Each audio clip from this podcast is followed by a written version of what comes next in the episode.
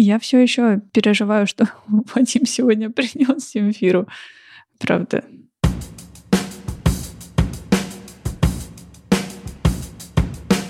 Привет, это «Любимые пластинки», дилетантский подкаст про музыку. Меня зовут Вадим. Меня Слава. А я Маша, привет. Здесь мы обсуждаем наши любимые альбомы, делимся историями и любимой музыкой. Слушайте нас в любом приложении для подкастов, подписывайтесь на соцсети и становитесь патронами, чтобы получать тизеры свежих выпусков, фотки записи и другие приятные штуки. И я тоже хотел немножко поболтать в начале, просто для того, чтобы настроиться, какую-то основную тему, что ли, задать, как мы обычно делаем. Для вас ваш язык, ваша культура, ваша страна, в которой вы живете, насколько вы ассоциируете себя с городом, со страной, с, с языком, с культурой, насколько вы чувствуете это своим. Потому что лично для меня я, я, я всегда всю жизнь стремился к какой-то более такой интернациональности, что ли. Мне всегда было интересно быть там, гражданином мира. В большей или в меньшей степени это получалось, скорее в меньшей, конечно. А вот как это у вас? Ты знаешь, очень какой ответ ты а, ожидаешь по длине? Короткий, средний или длинный? Чтобы из этого можно было интро сделать. Ajá.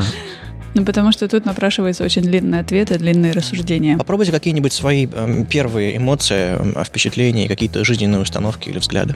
У меня, наверное, нет такого понятие во мне, что я горжусь, что я выросла в России, например, или то, что я говорю на русском языке, но мне близка... Блин, да почему так сложно об этом говорить?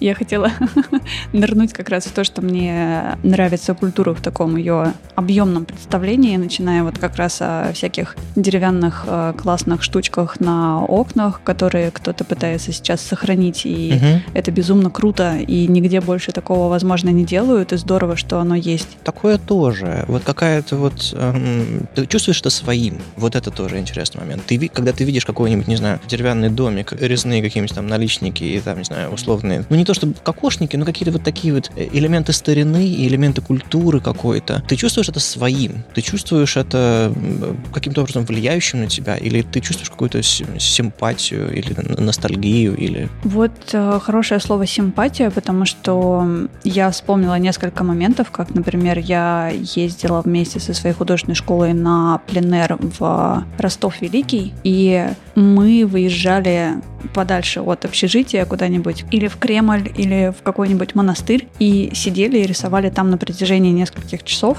И, и я вспоминаю это с, а, вот, наверное, подходящее опять слово, с ностальгией и симпатией, потому что тогда было какое-то такое интересное, ну, плохое слово интересное, и не странное. Ну, какое-то такое особое ощущение того, что вот, вот это, наверное, вот то, что там происходило, это вот какой-то такой пласт культуры, который не могу сказать, что мне как-то близок, но мне интересно. То есть это... Да почему так сложно сформулировать? А мы редко об этом говорим, наверное. Слава, попробуй ты. Это правда. Я полностью согласен, что мы это вообще никогда не произносим, никогда не обсуждаем. Вот что-то есть в нашем поколении, от чего мы, ну, в широком смысле, там не совсем одногодки, но там плюс-минус десяток лет, что мы э, стесняемся патриотизма, стесня, стесняемся страны, возможно, и слишком сильной ассоциации себя со своим языком, с, с, с нацией, еще чем-то таким. Я для себя это абсолютно четко, четко формулирую. Я стесняюсь этого. Для меня об этом сложно, неловко говорить. Ты знаешь, как раз э, я для себя очень четко разделяю. Я не могу и никогда не смогу отвечать за действия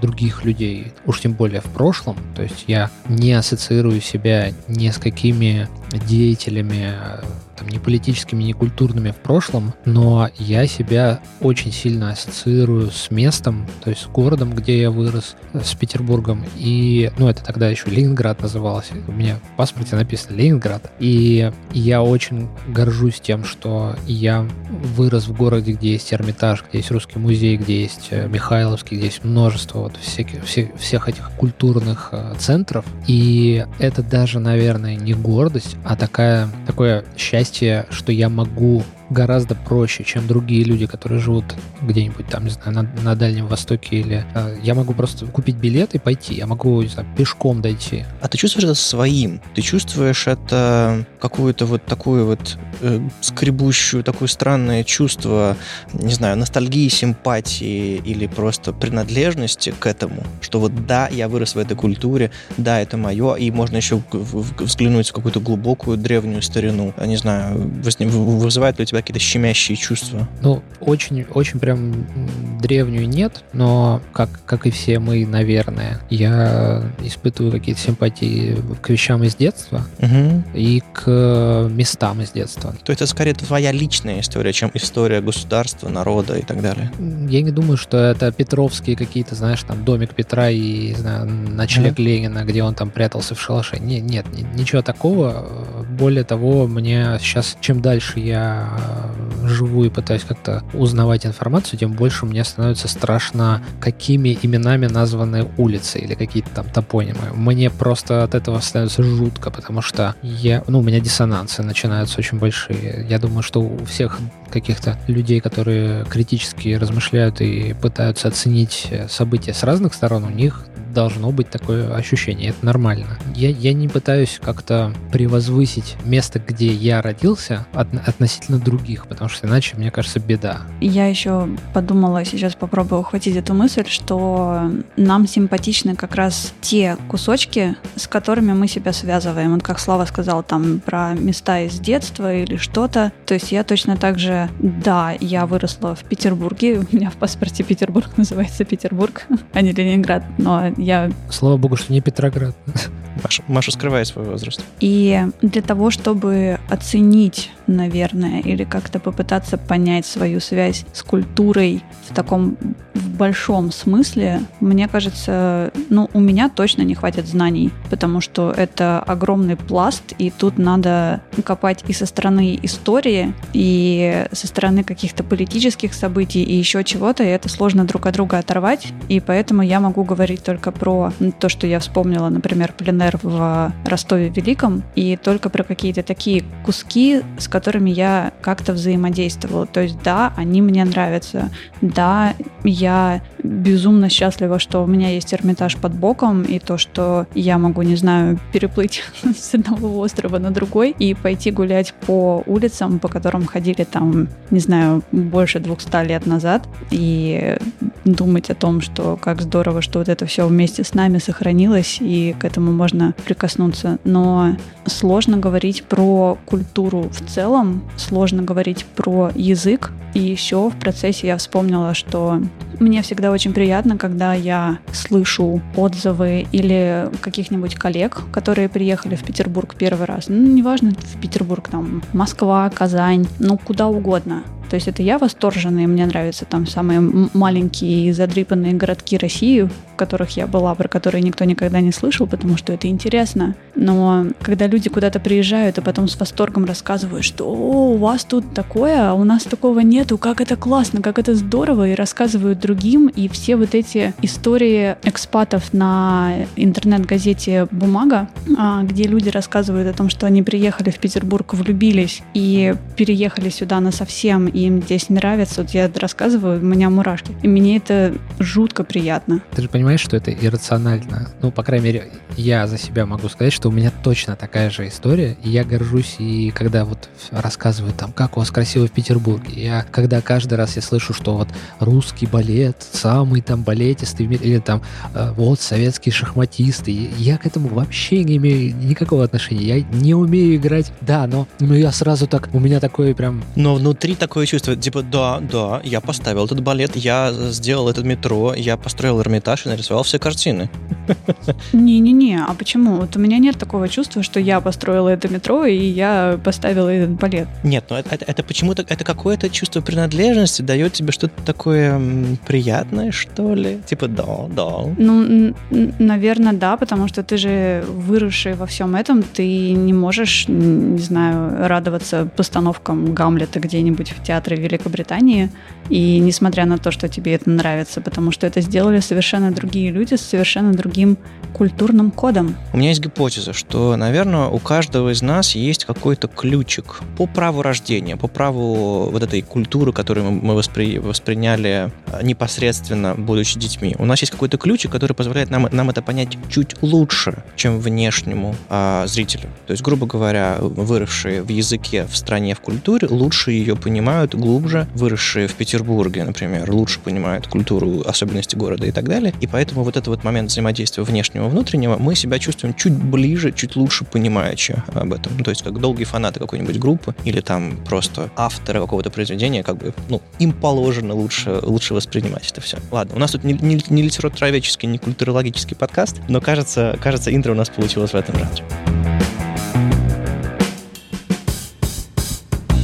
В общем, я сегодня принес далеко не группу одного альбома. Это целое явление, на самом деле, очень большое. Это тоже можно назвать легендарным, большим и, и очень значимым. Это русскоязычная группа. И это точно не первый и не единственный альбом, который я принесу. Когда я его услышал, он попал мне в самое сердце, хотя, как я уже говорил, во мне есть что-то из детства, от чего я, мне сложно гордиться страной, гордиться народом, мне сложно быть патриотом, и вообще это слово, мне кажется, грязноватым немножко. Но этот альбом попал мне в самое сердце, и я не знаю, я, я не могу до сих пор себе объяснить, почему его так жмет сильно. Возможно, дело не в его тематике, возможно, в исполнителе. Ну, короче, вот вам ссылочка, и давайте слушать. У меня есть проблема с русскоязычной музыкой. Я знаю. То есть у меня почему-то, да, какие-то внутренние мои черти, которые говорят, что... Русское не может быть хорошим. Русское, русское не может быть хорошим, и э, песни на русском языке тоже не могут быть хорошими. Не, не в том, чтобы не могут быть хорошими, а у меня есть какой-то такой заранее скепсис на этот счет. Подожди, но это же не альбом Земфира. Спасибо.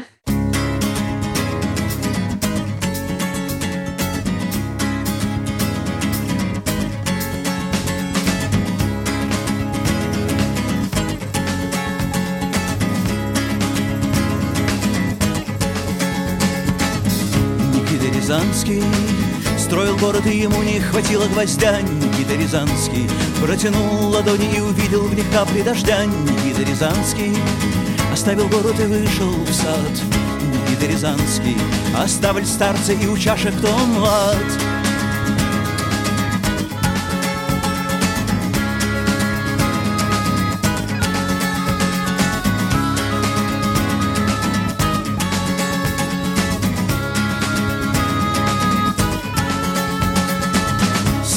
София, узнав о нем, пришла к нему в дом. Святая София искала его и нашла его под кустом. Она крестила его соленым хлебом и горьким вином. И они смеялись и молились вдвоем. Смотри, Господи, крепости от крепости страх. Мы, Господи, дети у Тебя в руках. Научи нас видеть Тебя за каждой бедой. Прими, Господи, этот хлеб и вино. Смотри, Господи, вот мы уходим на дно. Научи нас дышать под водой.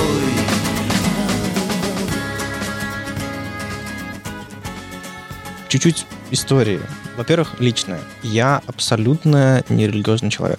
А это песня Никиты Рязанский, по сути, открывающий альбом, то есть там есть какое-то интро с, с дудками какими-то такими очень. И она звучит как, как «Житие святого». Там и отсылки там, к Святой Софии, еще что такое. Никакого Никиты Рязанского, естественно, нет. А это все вымышленный персонаж, но оно звучит старомодно, ну, в смысле, настолько старомодно, что прям что чем-то таким летописным похрустывает. И оно, безусловно, проникнуто каким-то религиозным, очень серьезным чувством. Но для меня это вообще не проблема почему-то. То есть я принимаю религиозную составляющую в этой песне, вообще вот в творчестве там БГ, аквариума, по-другому, как часть культуры скорее, чем идеологии какой-то. Надо сказать вслух для тех, кто вдруг э, начал слушать эпизод, а название не заметил. Это русский альбом БГ, то есть это не аквариум, это такой скорее БГ-бенд номер один, самый, один из самых первых после э, развала аквариума, расхода аквариума, я не знаю, в общем... Роспуска. Роспуска, вот, правильное слово. Распустились, как э, цветы по весне. В общем, этот альбом записан где-то там в 92 году, и очень важно понимать контекст, и очень важно правильно воспринять вот эту вот русофильскую идею за обложкой, за, за названием, за всеми песнями. Просто маленький сюжетец. Гребенщиков совсем недавно вернулся, еще в Советский Союз, по-моему, или это уже была Россия, я не знаю, короче. Сравнительно недавно вернулся из длительной поездки там на несколько лет, из Штатов, из Лондона, еще откуда-то, где он записал англоязычный альбом Radio Silence, где он там ешкался с Eurythmics и там с, чуть ли не с Боуи, еще с кем-то там, с Диланом, ну то есть куча людей, на которых которых мы смотрим с огромным пиететом. Он приезжает и, и записывает русский альбом. После того, как, ну, его английский альбом Radio Silence. В общем, ну, он там чуть ли не на, на вечернем шоу там выступал каком-то, как там пела Алиса, он прошел по парапету, минуя Авир. Идет по трапу завоевывать мир, да, вот-вот-вот, было такое. Стебались немножко над, над Гребенщиковым, над его э, гастролями международными. И он приезжает и записывает какой-то абсолютный такой, как будто бы лубочный даже альбом, и это все выглядит так странно и так неожиданно, если вот принимать во внимание вот этот контекст, что, ну, не знаю, у меня это еще больше повышает интерес к, к, к этому явлению, к этому, к этому альбому. Он для меня очень особенный. То есть я слышал другие сольники БГ, и там альбом «Аквариума» до, альбома БГ после, но этот прям вот... Прям он записан на коленке, в гастролях, какая-то сумбурная история вокруг него, но сам как, как явление он какой-то совершенно офигенный, и вот я говорил, слушаю, у меня сердечко сердечко сжимается, и я не очень понимаю, почему. А какие у вас ощущения? Сложно. Сложные ощущения, потому что я очень боюсь быть выхваченным из контекста или понятым как-то вот по одной как какой-то фразе. Я всегда очень с подозрением относился к БГ, потому что он увлекается вот э, опять вот этой для меня не слишком понятной темой эм, назовем ее так, дух, духовной жизни, да, вот развитие каких-то и, как мне кажется, ну, таким с примесью более низкого такого пошива,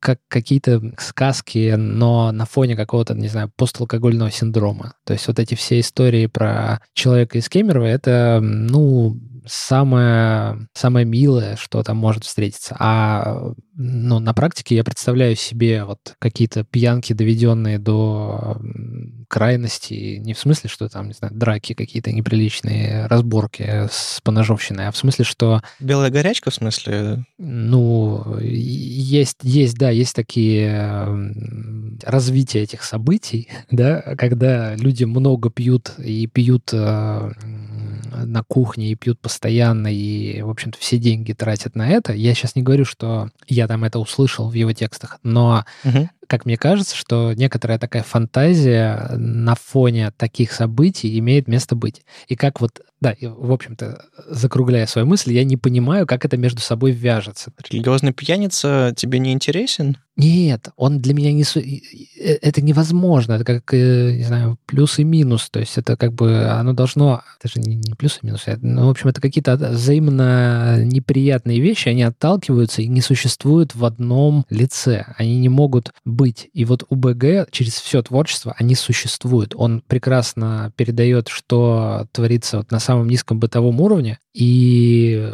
тут же все это как-то так оборачивает каким-то совершенно возвышенным мотивом. И вот этот вот... Но это его метод, да, я бы сказал. Вот спасибо, да, за это слово. Вот этот метод, он настолько интересен, что это, знаешь, как вот фильм ужасов, от которого невозможно оторваться, но который ты продолжаешь смотреть, и, и ты не понимаешь, блин, ну как, почему они не бегут, эти, почему они все, они там, э, у них что, ноги отнялись, не может быть такого. А они вот, пожалуйста, вот они так. И даже ты потом начинаешь понимать, что это, э, это с большим юмором, это смешно, это остроумно, и это очень глубоко. И вот я во всей этой какой-то, не знаю, во всем этом водовороте просто что, честно говоря, у меня только один вопрос. Почему ты выбрал именно этот альбом? Это, видимо, у тебя что-то такое... Ты как-то его услышал, видимо, сидя на диване в удобной позе, и он тебе запал. Не могу сказать, что я услышал его э, как цельное какое-то явление. Я его расслушивал по частям. То есть тоже, может быть, там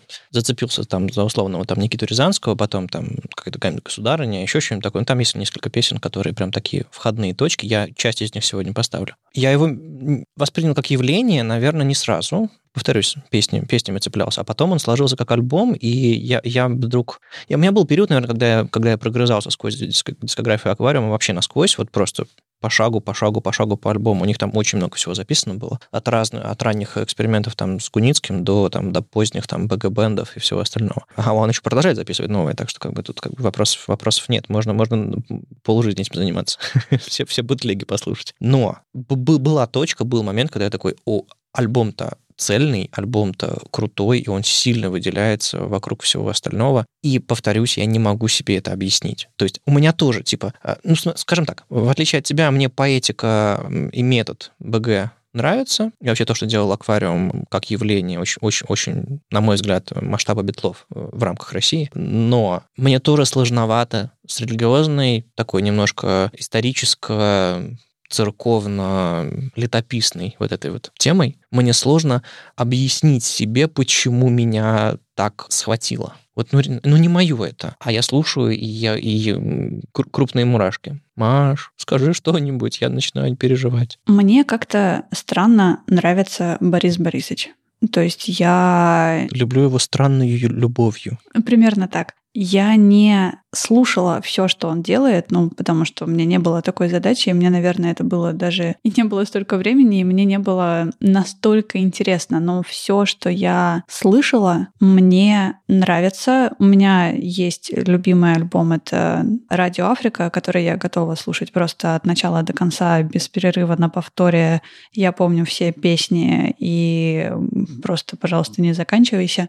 И мне безумно понравилось. Мне было очень хорошо на концерте, на который мы с Вадимом, кажется, ходили вдвоем. Не помню. Это была «Аврора»?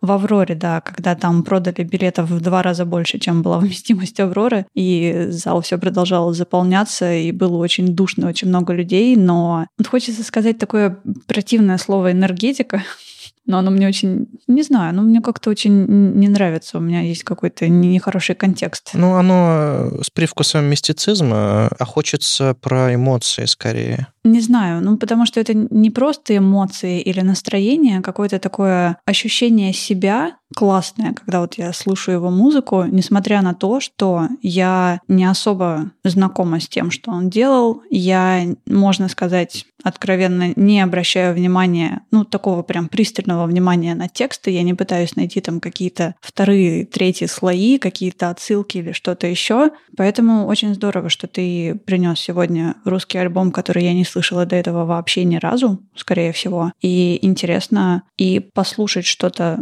новое, несмотря на то, что оно довольно старое уже. И послушать, почему именно русский альбом, почему не что-то еще, потому что, ну, полно же штук. Да, материала куча, но я, э, во-первых, у меня есть эта пластинка, не просто так. Это подчеркивает ее важность, потому что я не покупаю все подряд и не виш-листы себе не добавляю все подряд. Вот. Э, во-вторых, э, ну, я уже попытался что-то объяснить. На самом деле, мне тоже очень интересно, что вы по этому поводу думаете и что вы в этом слышите слушайте, безусловно. То есть я не просто пришел показать, смотрите, это мне нравится. Мне просто э, всегда, я повторюсь, э, всегда было немножко непонятно, почему мне это нравится. А, и мне очень интересно послушать мнение других людей, потому что некоторые воспринимают это просто очередным альбомом БГ или очередным альбомом там пост-аквариум. А для меня это абсолютно другая вещь. Подобной не было. Она выбивается, безусловно. И для многих, я думаю, тоже. Не только, не только я такой умный.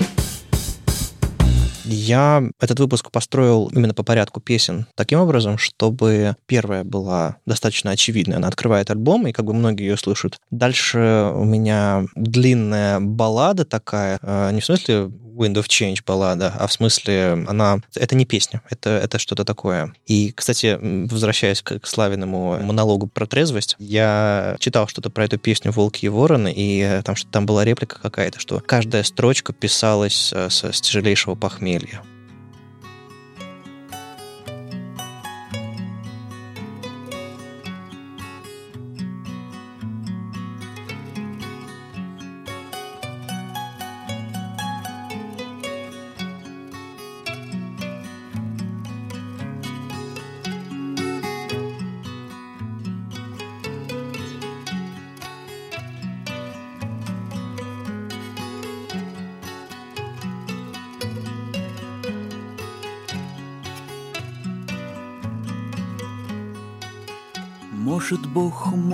Просто эта ночь пахнет ладаном.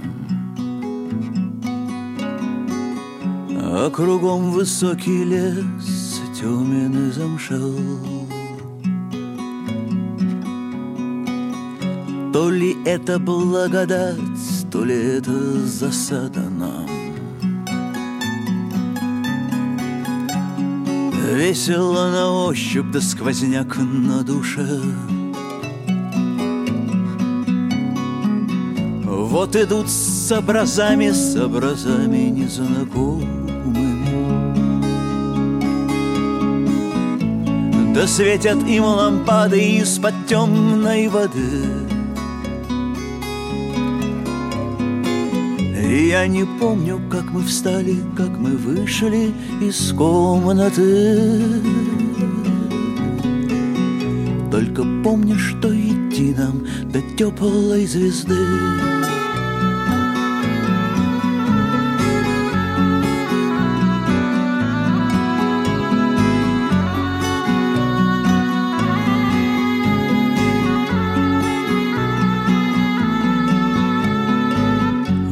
стоит храм, высок до тьма под куполом.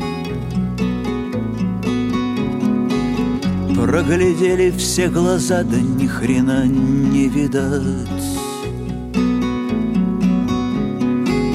Я поставил бы свечу, да все свечи куплены. Зажег бы спирт на руке, да где ж его взять? А кругом лежат снега на все четыре стороны. Легко по снегу босиком, если души чисты. А мы пропали бы совсем, когда в не волки да вороны Они спросили, вы куда, небось, до теплой звезды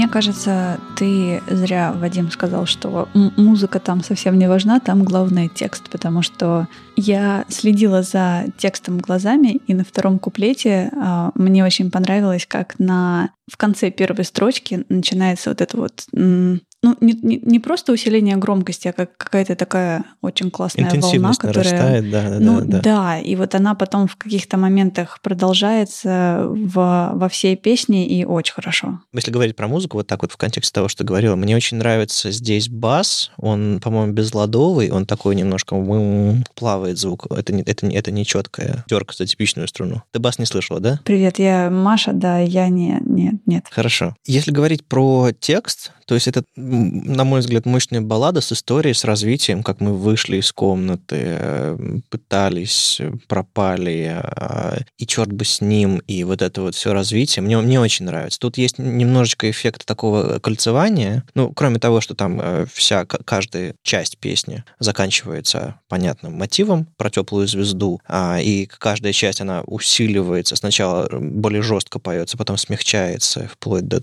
до такой какой-то очень такой искренности и тонкости. И это все циклично, циклично, циклично. Но кроме вот этого цикличности еще есть просто история, которая развивается. Мне очень нравится именно вот текст этой песни. Музыка, ну, безусловно, безусловно, очень хорошо, она классно поддерживает текст, безусловно. То есть это, это, это тоже очень хорошо слышно, как она меняется в самом начале, от таких вот пицциката вообще в самом начале, вот так вот тык-тык-тык-тык, до развития в каких-то моментов э, очень, очень мощного. Короче, я не знаю.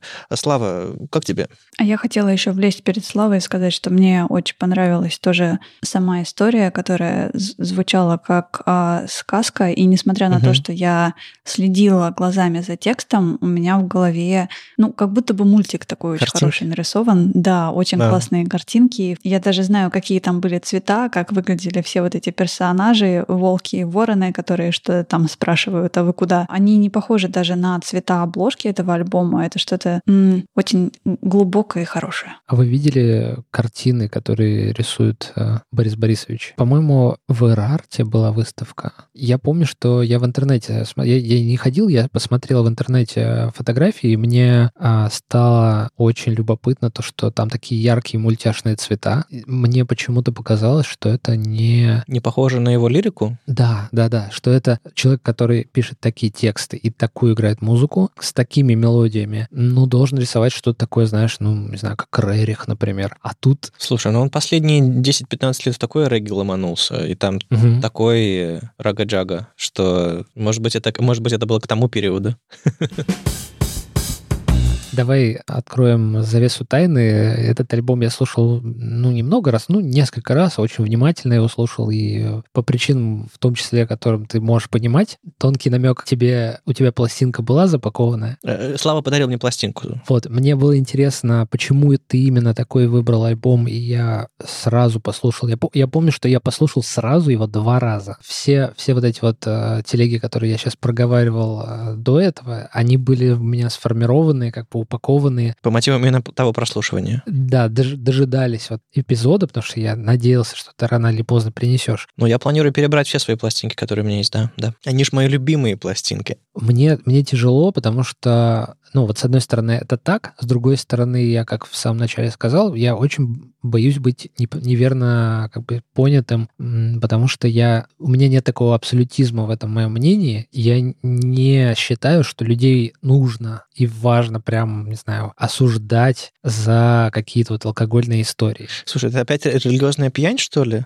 Это, это их дело, и это их как бы метод, это их жизнь, и вообще у них могут быть на это причины гораздо более а, глубокие, чем на первый взгляд кажется. Как под каннабисом романы писать, так нормально, а как...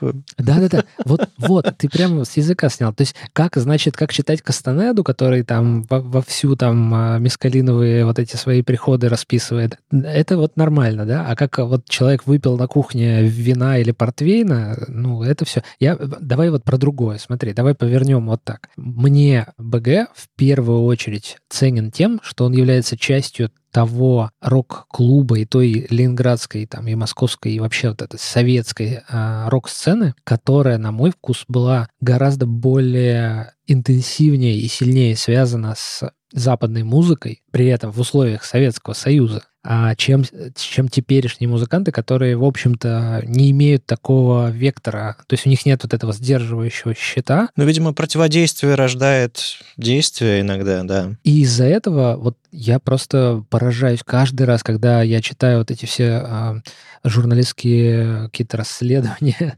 условные, что вот Курехин а, был там, и вот а, приезжал такой-то, и вот там приезжал там, не знаю, Дэвид Боуи на Красную площадь, и вот они там где-то вместе там что-то записали, где-то что-то там а, встречались, и, и каждый, кто приезжал, каждый обязательно был, ну, встречался с нашими деятелями рок-клуба. Мне кажется, что у них именно было искреннее ощущение, что они хотят не так, как в системе системе заведено, а так, как на душе лежит. Бунтари в каком-то смысле? Ну, да, да, да. То есть вот как бы сложно себе представить людей, которые сейчас себя ведут и, и находятся в таком же положении, как Гаркуша. Били, били на улицах за меньшее, да?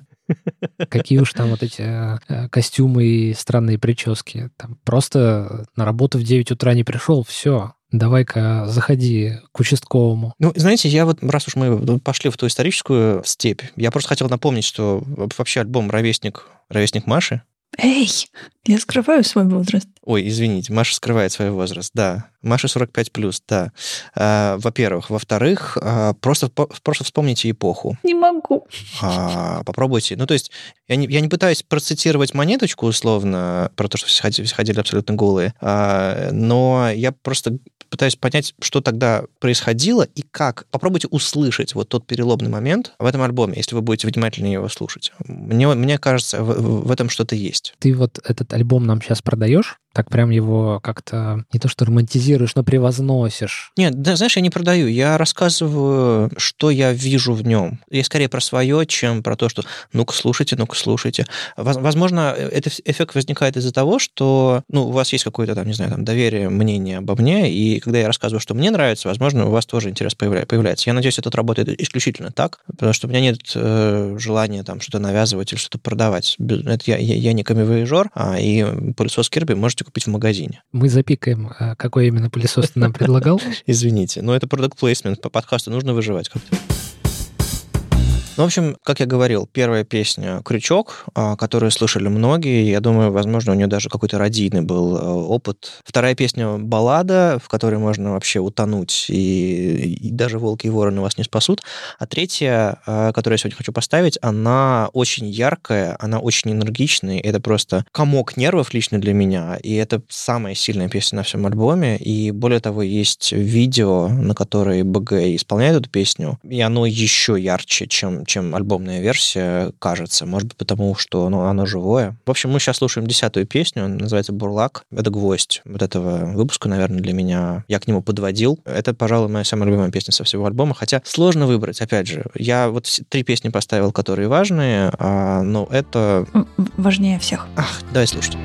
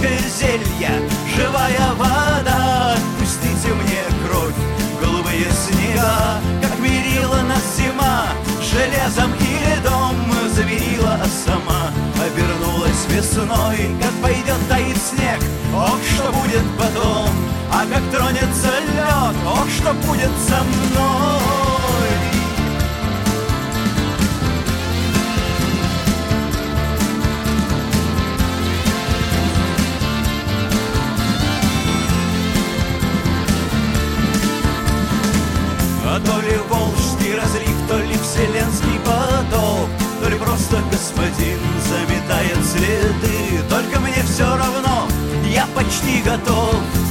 Готов тебе петь под темной воды А из-под темной воды бьют колокола Из-под древней стены.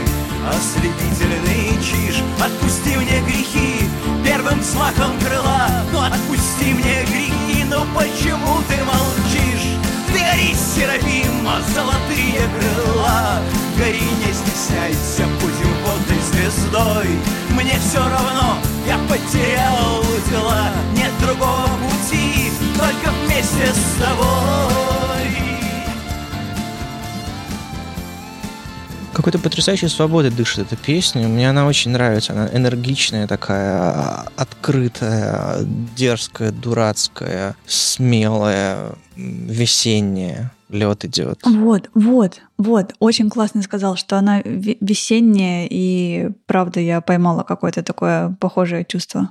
Прям подуло ветерком тепло немножко. Угу. Я хотел еще сказать на предыдущей балладе а, об этом, но вот сейчас тоже был момент. Я слышу цитаты из Башлачева на самом деле в этом альбоме, и более того, на самом деле есть даже, даже цитата БГшная, которую я хотел привести, что Башлачев, безусловно, крестный отец русского альбома, без всякого, повторюсь, моего на это желания. И я не знаю, принесу ли когда-нибудь Башлачева в этот, в, этот, в этот подкаст. Это как бы, это нужно решиться. А, но а, вот какие-то следы, какие-то мысли об этом точно есть в русском альбоме а не только из-за его русскости, а там просто я, я слышу какие-то прямые цитаты. Там вот этот господин кажет с неба кулак. Я, я прям слышу вот эту вот строчку Башлачевскую, там как небо, как эмалированный бак с манной кашей. Вот такие вот вещи, приближающие, разворачивающие быт. Очень много, много параллелей я слышу, и как бы я увидел эту цитату и подумал, окей, не просто так. Я хотел, знаешь, немножечко такую деталь э, добавить. Я сейчас читаю книжку Лихачева, и там у него очень интересное такое замечание, которое настолько яркое, что я... Вот сейчас ты говорил а, свою мысль, и я смотрю на обложку альбома, там написано таким древне стилизованным таким шрифтом «русский альбом», и именно такие буквицы, как старая кириллица. И Лихачев, он говорит, что у него такое словечко есть не русский, а руський. Понимаете, да? То есть есть древняя Русь или просто Русь. И для меня, как для человека, который сейчас живет там, в 20-21 веке, разница между русским альбомом и русским альбомом, она слишком огромная, и я, будучи вправе, я бы поправил это название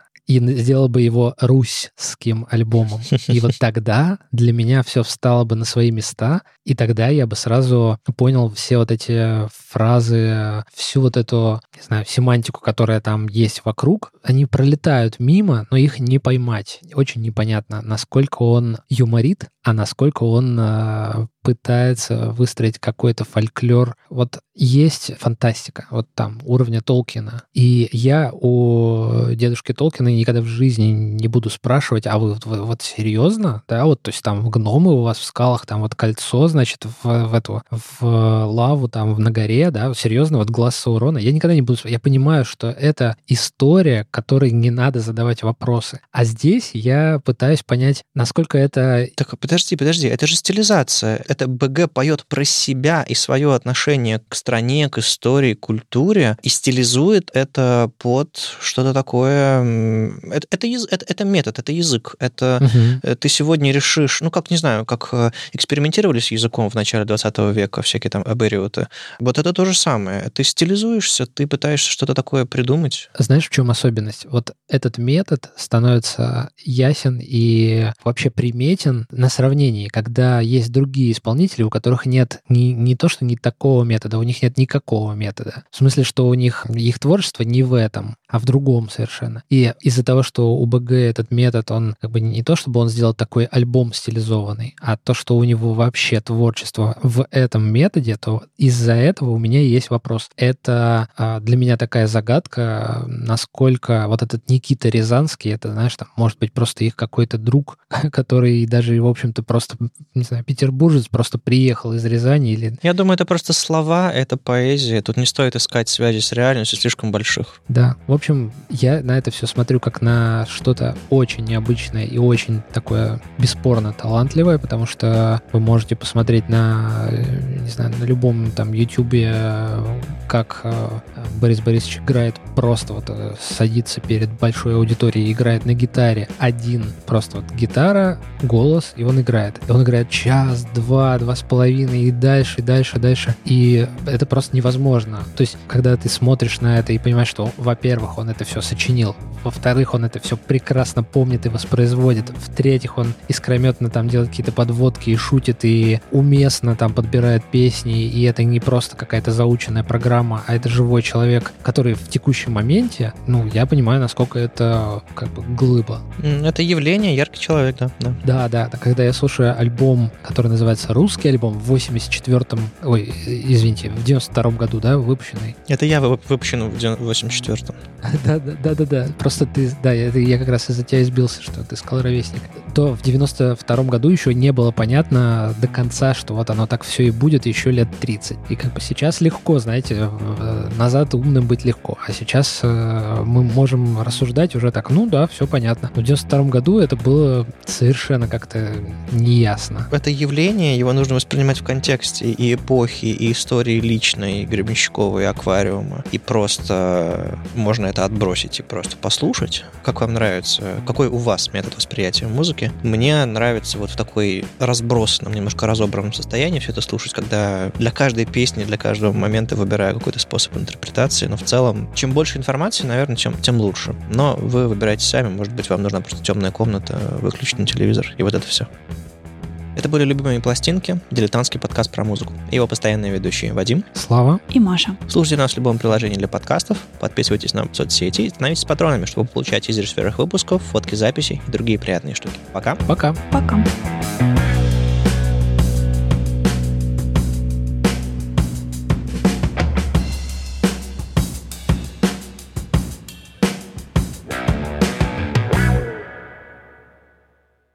Я заметила, как музыка очень классно поддерживает мелодику голоса, угу. и на втором кумплете кумплет.